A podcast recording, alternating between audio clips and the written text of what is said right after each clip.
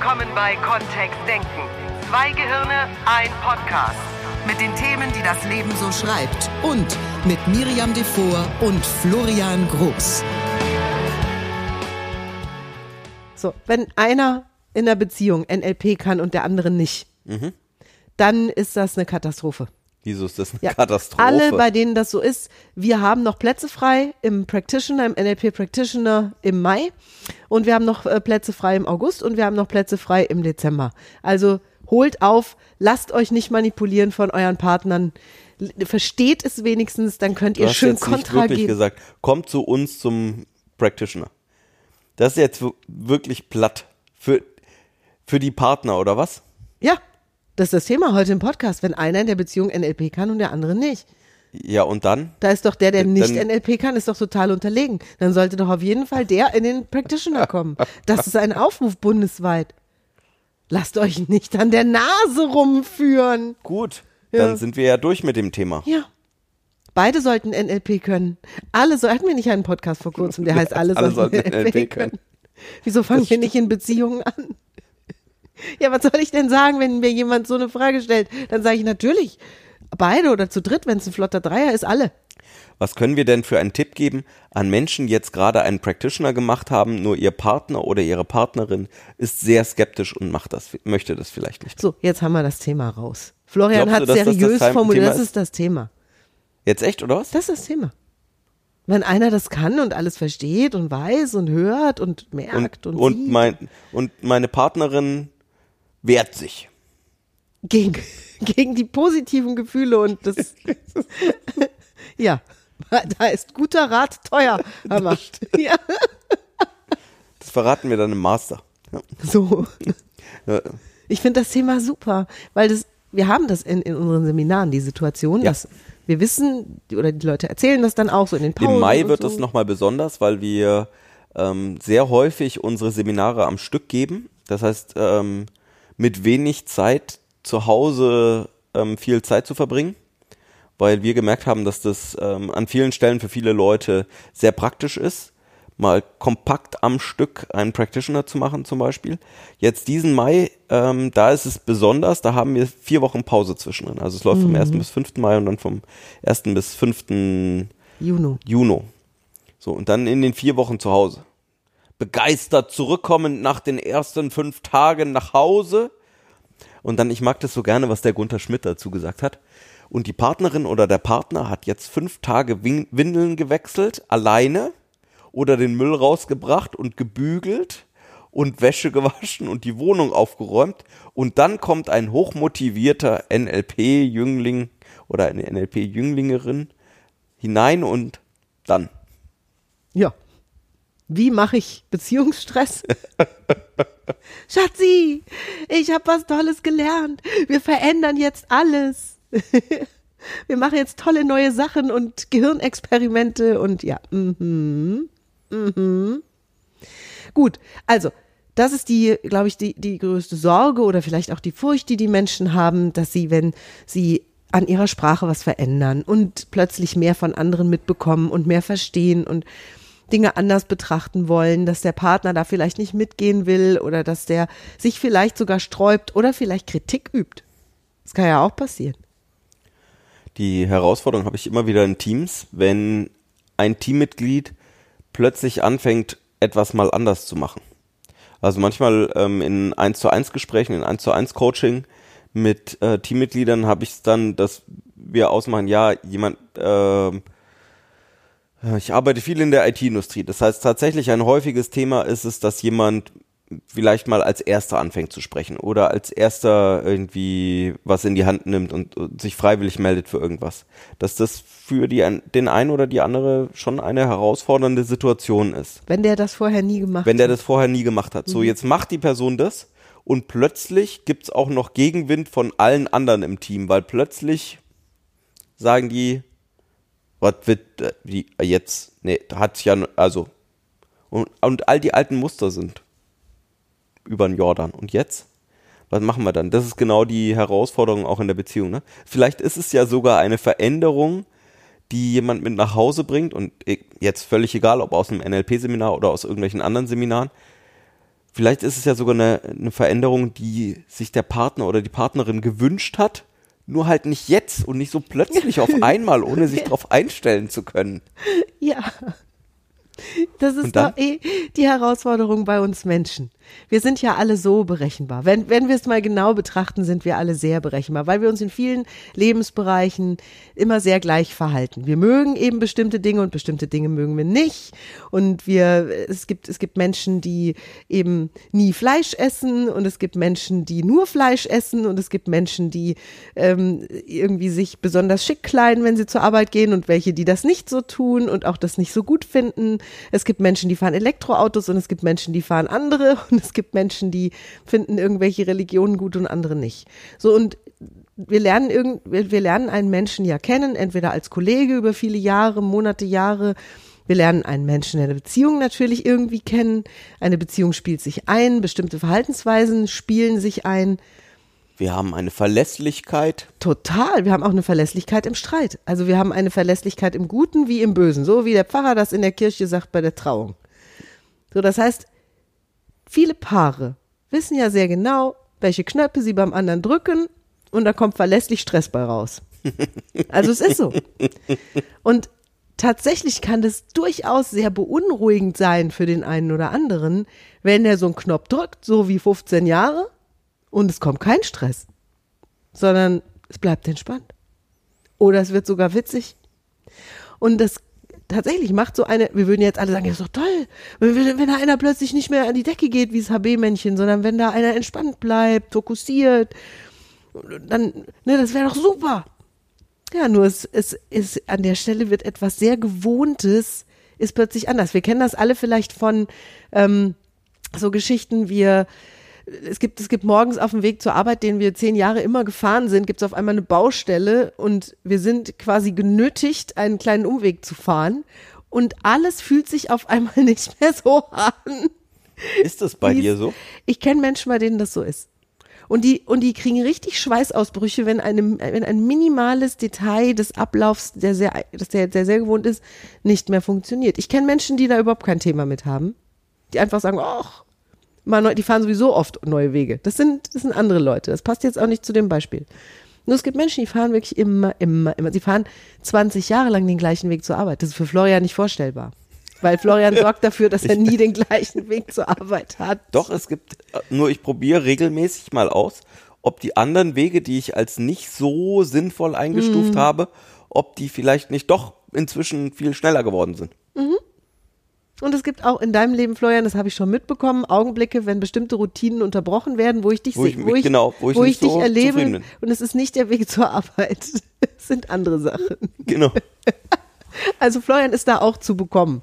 Ja, selbst jemand, der so viel Veränderung liebt. Das ist, ist so. Und wenn an solchen Stellen plötzlich Dinge anders sind, solche verlässlichen Stellen, Ich habe noch ein super Beispiel. Achtung. Wenn ein Mann jetzt ganz stereotyp in der Beziehung seit 15 Jahren keine Blumen mehr mitgebracht hat und dann bringt er mal Blumen mit. Da gibt's sogar Witze Oh, der drüber, gibt's- ja genau. dass das dann, das ist ein Zeichen für, da muss jemand die Schuld eingestehen oder was vergeben haben oder so. Ja. Ja, zum Beispiel. Und was für ein, was für ein spannender Glaubenssatz dann oder was für eine spannende Reaktion, dass wenn wir davon ausgehen, dass jemand ein Geschenk mitbringt, der sonst nie ein Geschenk mitbringt, dass da was im Argen sein muss. Da, was soll das denn jetzt? Anstatt dass wir uns über das Geschenk freuen können. Ja. Oder eben anerkennen können, dass jemand mal ausprobiert, wie das mit dem Schenken ist. Also es gibt diese, diese, wir sagen so Musterunterbrecher auf dieser Welt. Und je nachdem, in welcher Situation die stattfinden, und wie gesagt, Beziehungen sind oft sehr eingespielt. Wer macht was im Haushalt? Wer macht was im Alltag? Über welche Themen streiten sich die Menschen in der Beziehung regelmäßig und welche Themen laufen einfach so durch? Oder auch, was ist, worüber freuen sich Menschen, was ist das, was sie geübt haben, wo sie Zweisamkeit äh, verbringen oder was sie machen. Ja. An welchen Stellen wird für die Beziehung gesorgt und an welchen auch nicht. Und es ist sehr, sehr cool, was passiert, wenn völlig unabhängig von NLP hier Veränderungen sind. Also wenn einer von beiden sich entscheidet, mal was anderes zu machen. Das ist wirklich spannend. Weil ich, ich, ich habe einmal so eine Situation erlebt, ganz früh, äh, als ich meine erste wirklich lange Beziehung hatte, da hat sich dann auch an den Abenden, an denen wir zu Hause waren, hatte sich sowas eingeschliffen wie äh, mein damaliger Freund hockte irgendwann vorm Fernseher und guckte irgendwie seinen Sport und ich habe im Haushalt noch alles Mögliche gekruscht und meistens haben wir uns dann erst getroffen, wenn wir uns beide irgendwann zu unterschiedlichen Zeitpunkten entschieden hatten, auch schlafen zu gehen. Und ich weiß, dass ich in, im, äh, im Esszimmer stand mit meinem Bügelbrett und habe Wäsche gebügelt. Und ich war es gewohnt, dass er zu der Zeit eben Sport guckt. Und plötzlich steht er vor mir und sagt, du, ich hätte voll Bock, mal ein Kartenspiel zu spielen oder so. Und mir ist fast alles aus der Hand gefallen. Auch das Bügeleisen. und ich meine, das ist voll die nett gemeinte Frage, nur in meinem Kopf war, war wie so ein Vakuum. Ich wusste nicht, was ich antworten soll. Ich spiele sehr gern Karten, by the way. Nur ich wusste nicht, was ich sagen sollte, weil das war jahrelang nicht passiert, dass in diesen Ablauf irgendetwas hineinkam, was es, was es, ja, gab's nicht. Und hat fast schon gestört beim Bügeln. Hm? Nee, es war, es war nicht mal das. Alles hat gestört. Oder beziehungsweise nichts hat mehr gepasst. Nichts. Nichts. Kein Stein hat mehr auf den anderen gepasst. Weil ich, da war sowas zwischen, der ist krank. Oder, ähm, der, ist, ist, ist was Schlimmes passiert. Und, ähm, wir können doch jetzt nicht unsere Routine für ein Kartenspiel opfern. Das war wirklich so ein totaler Stau in meinem Gehirn. Ich konnte nichts sagen. Das einzig Sinnvolle wäre gewesen, entspann dich eine Runde. Ja. Geh's mal ganz ruhig an und ganz langsam. Ich hatte das Gefühl, dass ich vorher echt entspannt war. und dann einen kleinen Schritt nach dem anderen. Ja, ja genau. ja. Und sonst? Was machen wir denn jetzt ähm, als Ratschlag, wenn sowas passiert? Na, erstmal schlagen wir ja schon lange nicht mehr. Okay. Auch nicht mit Rädern. Oder mit Raten. Raten. Wir raten ja. auch nicht mehr, welcher Schlag jetzt passen würde. Ja. Sondern wir gehen davon aus, dass wenn Menschen sich mit, und darum geht's ja im NLP, dass Menschen lernen, ihr Gehirn besser zu benutzen mit all den Fähigkeiten, die es hat. Und das Gehirn kommuniziert eben ganz, ganz viel mit uns selbst, wir mit ihm, es mit uns, insgesamt, nach außen dann mit anderen Menschen. Und Kommunikation macht das Gehirn auf ganz unterschiedliche Weise. Und NLP ist eine Form von Kommunikationstraining, die genau dort ansetzen möchte, wie wird denn Sprache im Gehirn prozessiert? Also was passiert denn da genau? Und wenn sich Menschen damit befassen, dann wollen sie ja vielleicht auch ähnlich wie sogar der Wunsch bei einem Rhetoriktraining oder bei einer Sprecherausbildung oder so. Sie wollen ja etwas verändern an ihrer Sprache. Und meistens wissen sie auch genau wozu. Also für Vorträge, Präsentationen, für ein Verkaufsgespräch, für Konfliktgespräche. Konfliktgespräche, auch in Partnerschaften. So, und das ist ja, dann weiß ja der Partner schon, so, meine zieht jetzt los und will ihre Sprachskills verbessern. Das heißt, sie kommt bestimmt nach Hause und kann besser sprechen. Das wäre wär ja die Annahme, dafür würden wir auch das Geld investieren wollen, oder? Also, ich, ich fände das gut. Oder das ist das, woran Miri und ich uns ja dann auch messen, an dem Feedback, dass wir nicht vielleicht sogar direkt nach dem Practitioner bekommen, sondern das, was zwei, drei, fünf, sechs, zwölf Monate danach kommt, dass eine tatsächliche Veränderung stattgefunden hat. Dass wirklich jemand sich nochmal meldet und sagt, boah, das ist mir folgendes ist mir passiert, das beschäftigt mich seit einem Practitioner oder ich habe ich hab da jetzt äh, dran gearbeitet und jetzt endlich großes Ziel erreicht. Ja. Das ist das Schöne. Das ist das, was NLP für uns auch in eine Wirksamkeit reinbringt, weshalb wir irgendwann mal beschlossen haben, NLP-Trainer zu werden, weil wir solche Ergebnisse eben gesehen, selbst erlebt haben und dann auch weitergeben möchten. Und das steht natürlich im krassen Kontrast. Also das ist auf auf der einen Seite der Wunsch, wenn jemand zu uns kommt und auf der anderen Seite natürlich auch, wenn der erfüllt wird, dann verändern sich halt Dinge. Auch für Menschen, die drumherum leben. So, und da kommt es ja jetzt drauf an, ähm, was du glaubst. Also wenn ich, wenn ich davon ausgehen würde, dass das eine positive Veränderung oder dass ich damit eine positive Veränderung herbeiführe für meine berufliche Karriere oder für deine, deine Vorhaben, deine Projekte, deine Partnerschaft, dann würdest du ja auch mit diesen positiven Vorannahmen daraus ziehen. Und sagen so, jetzt kann ich noch viel bessere Liebesgedichte formulieren. Ich kann viel romantischer sprechen mit meiner Liebsten, mit meinem Liebsten. Ich kann meine Gefühle noch besser zum Ausdruck bringen, was auch immer da dann eine Frage wäre. Oder was du dir wünschen würdest dafür. So, wenn wir davon ausgehen würden, dass NLP das kann, dann würden wir ja, und das ist das, was häufig passiert, ein Feedback bekommen von, boah, in der Beziehung läuft's viel besser. Und das ist das, was in unseren Seminaren am häufigsten geschieht. Menschen kommen, kommen danach dann auf uns zu, nachdem sie die Ausbildung gemacht haben und sagen, du lustig, ich bin ja Vertriebler und ich verkaufe jetzt viel mehr Verträge. Und nebenbei komme ich jetzt auch mit meiner Frau, mit, mit meinem Mann wieder viel besser ins Gespräch. Wir haben viel, viel liebevollere Gespräche jetzt wieder. Wir sprechen über andere Dinge. Wir sind fast wieder ein bisschen frischer verliebt. Ich glaube, eine der, einer der Tricks ist, dass wenn wir NLP wirklich zurückgehen an, was sind denn die Grundfähigkeiten, die jemand beherrscht, der mit NLP gut umgehen kann, dann geht's eben am Anfang auch um das Pacing und Leading. Und das sind zwei Fachbegriffe aus dem Englischen dann. Das hat was damit zu tun, dass ich mich auf einen anderen Menschen gut einstellen kann. Also erstmal mich ihm oder ihr eben angleiche, sei es in der Sprechgeschwindigkeit oder in der Art und Weise, wie Worte verwendet werden oder vielleicht auch in einer Beziehung mit der, wie gehen wir miteinander um? Was ist das, was gerade passt? Wie ist der Stresslevel oder der Entspannungslevel von meinem Gegenüber, wenn ich nach Hause komme? Von meiner Partnerin, wenn ich nach Hause komme? Und da eben drauf zu reagieren und die Menschen da abzuholen, wo sie sind. Und äh, erstmal dort zu starten. Das ist eine der Grundfertigkeiten im NLP. Tatsächlich wahrzunehmen, was mit diesem anderen Menschen da draußen gerade passiert.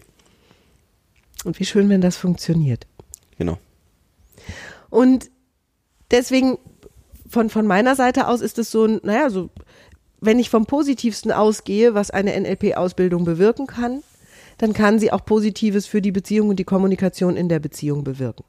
Und wir haben auch schon den Fall gehabt, dass eben einer der Partner die NLP Practitioner Ausbildung gemacht hat und ein paar Wochen später hatten wir dann den anderen Teil am Telefon, der gesagt hat, nächster Practitioner, ein Platz für mich. Und wir haben auch den, äh, obwohl, ja, wir hatten jetzt schon öfter, wir haben zumindest dann mal zu den öffentlichen Info- und Übungsabenden, wurden wir dann schon mal besucht von jemandem, der mal so schnuppern wollte oder mal auch mal sehen wollte, wie das so ist, was ich ja ganz nett finde. Als ähm, ich Miriam kennengelernt habe, fand ich das ganz großartig. Wir haben in den ersten Monaten unserer Beziehung haben wir äh, wie so Schüleraustausch gemacht. Und ähm, ich durfte mal mitgehen mit Miriam zu ihrem damaligen äh, Beruf in ihren Job rein, um einfach mal zu sehen, wer ist denn das so? Und dann hat sie mir ständig von irgendwelchen Kollegen erzählt und plötzlich hatte ich mal ein, ein Bild davon und äh, konnte mir eher vorstellen, wie die so tatsächlich sind. Vorher hatte ich ja irgendwelche Vorstellungen im Kopf. Und äh, Miriam ist einmal mitgekommen zu mir in das Projekt, das ich damals hatte und hat sich auch da die ganzen Leute angeschaut und ähm, einmal gesehen, wie ich als agiler Coach dann arbeite und was da so alles passiert.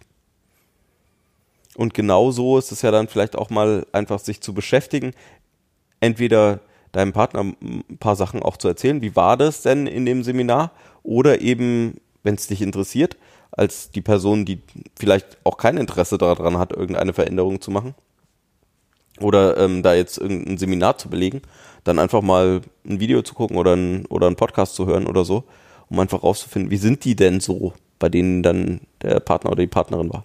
Und nicht alle Kollegen haben Podcast nur. Ja. Oh. Also Schüleraustausch machen. Wäre eine Variante. Gut. Um jetzt in Partnerschaften zu helfen, wo einer NLP kann und der andere nicht. Ja. Also ich habe das tatsächlich wahrgenommen auf dem Info- und Übungsabend. Dass wir wurden schon beäugt von Von Partnern. Partnern. Ja, das Von stimmt. Partnern. Das stimmt, ja. Und es waren ganz, also waren tatsächlich auch sehr lustige Interaktionen. Da war auch äh, kein, äh, kein, die, ähm, manche möchten bei uns dann auch einen Practitioner machen, manche machen woanders einen Practitioner, manche sagen auch, nö, wollen sie nicht. Und das ist alles gut. Also Ja. ich nehme das als sehr großes Kompliment wahr, dass ähm, so jemand dann auch zu uns kommt und sagt, boah, also, weil dann hat sich was verändert. Ja.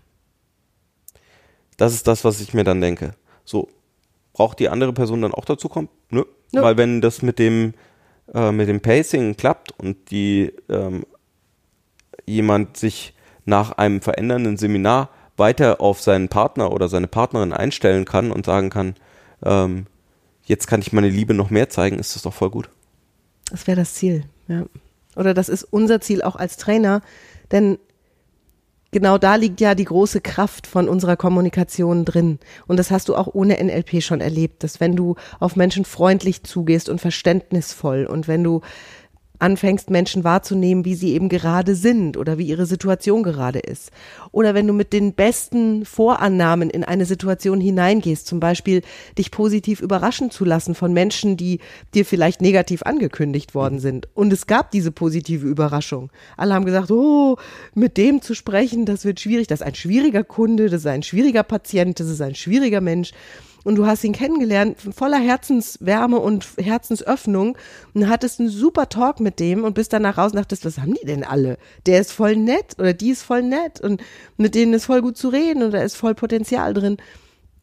Dann ist es ja genau das, was wir im NLP utilisieren möchten, also wo wir sagen wollen, das geht vermutlich in den meisten Situationen, weil deine Einstellung sehr maßgeblich dafür ist, wie ein Gespräch stattfinden kann. Deine mentale Aufstellung, wie positiv, wie entspannt kannst du dich aufstellen, bevor du in irgendeine Situation gehst, wie sehr kannst du bei dir bleiben, wie sehr kannst du dich unabhängig machen von den Gefühlen anderer Menschen und eben eher anfangen, die zu verstehen, statt ne, ein Feuerwerk an Emotionen zu zünden in Situationen, wo das vielleicht gar nichts bringt. Es gibt Situationen, in denen bringt es sehr wohl was, ein Feuerwerk an Emotionen zu zünden. Das empfehlen wir dann auch deutlich. Und es gibt, und es gibt welche, wo wir sagen würden, hey, da können wir vielleicht über gezieltere Kommunikation oder besondere Sprachmuster eher für eine ruhigere, für eine entspanntere Atmosphäre sorgen. All das Positive, was in diesem wundervollen, für mich immer noch magischen Konzept von Sprache liegt, das passt am, am aller, allerschönsten, finde ich, in Partnerschaft. Ich glaube, Florian und ich, zwei Menschen, wie sie unterschiedlicher nicht sein könnten auf diesem Planeten, wären schon lange nicht mehr zusammen, wenn wir beide dieses Wissen nicht hätten. Und wenn wir uns immer wieder über diese Möglichkeiten der Sprache gegenseitig und uns selbst in einen entspannten, in einen humorvollen, in einen liebevollen Zustand bringen. Der dann wieder dazu führt, dass wir deutlicher Lösungen finden, dass wir uns schneller berappeln. Die Frage ist ja immer, was hättest du denn gerne, was passiert? Mhm. Was ist denn das, wie würdest du es denn gerne haben? Hättest du gerne, dass du nach Hause kommst aus äh, einem Seminar oder von einem Workshop, ähm, von einem schamanistischen Wochenende oder äh, aus einer schwitzenden Erfahrung, was auch immer du gerne machen möchtest? Wie würdest du denn gerne begrüßt werden? Und wie möchtest du auch deinen Partner oder deine Partnerin begrüßen? Das sind ja die, die Fragen, die wir dann haben, so was, welche Bilder stellst du dir vor? Wie stellst du dir die Begrüßung vor? Wie stellst du dir so den ersten Austausch vor? Was ist das, was du gerne sehen würdest? Was würdest du gerne erleben? Oder wenn du die Stimme von deinem Partner oder deiner Partnerin hörst, was hörst du denn dann an der Stelle? Das sind ja die Sachen, weil dann kannst du anfangen im Zug auf dieses, mach doch mal was.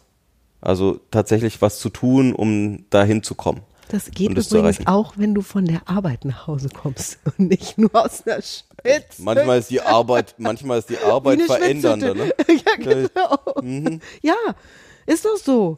Also ist ja eine Frage, die wir uns generell stellen dürfen, unabhängig davon, ob du jetzt schon eine Practitioner-Ausbildung gemacht hast oder nicht. Darum geht's nicht. Sondern es geht darum, dass du dein Leben so gestaltest, dass es für dich und die Menschen um dich rum irgendwie einen positiven, ein positives Gefühl hinterlässt oder während, während du es lebst schon hast. Wie cool ist das?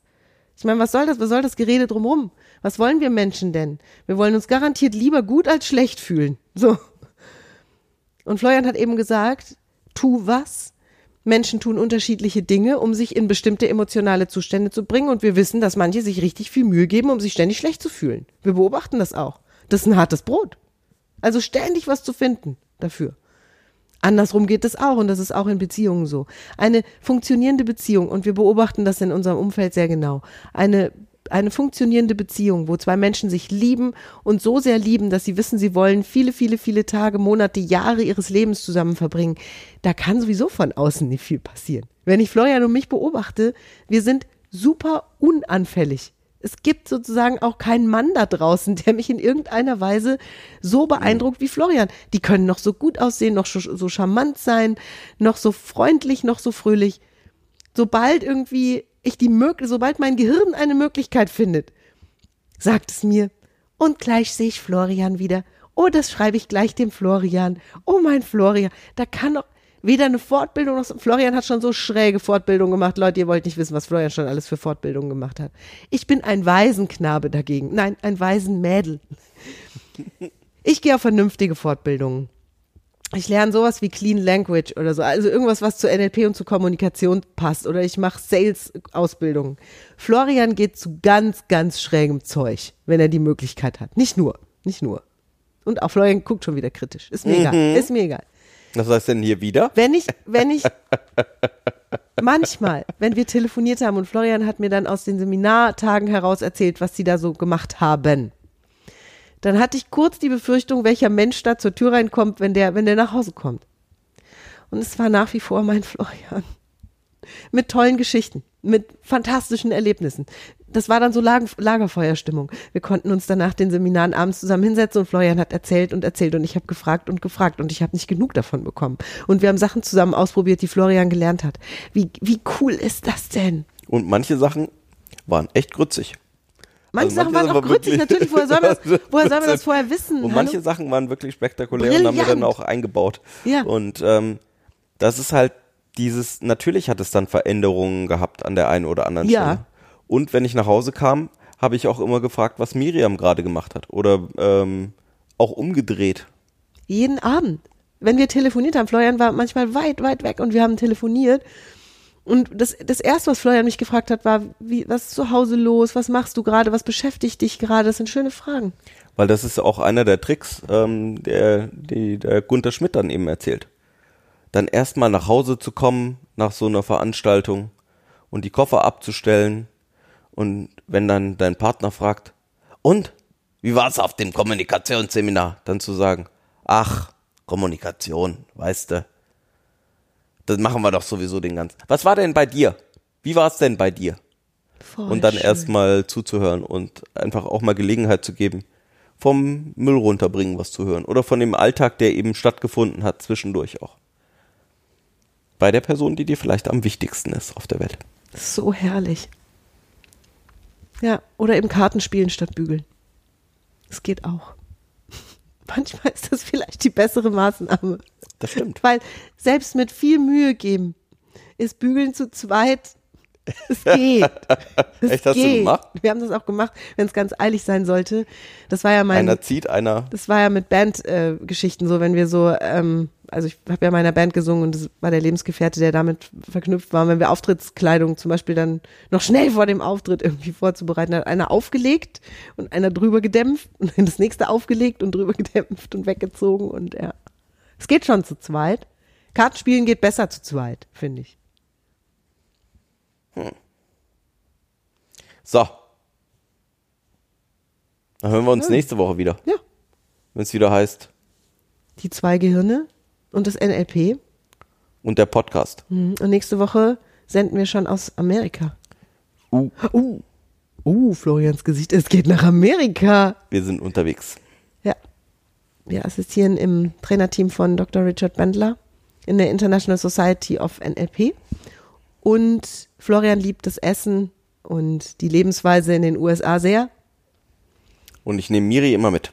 damit ich aufpasse, dass er zwischendurch einen Apfel isst. Ihr Lieben. Bis nächste Woche. Bis dann. Tschüss. Mehr von uns gibt es unter www.kontext-denken.de. Unsere Seminare, unsere Workshops und unsere MP3-Downloads findest du auf unserer Seite. Wir freuen uns auf dein Feedback und sagen Tschüss bis nächste Woche. Bis zum nächsten Podcast.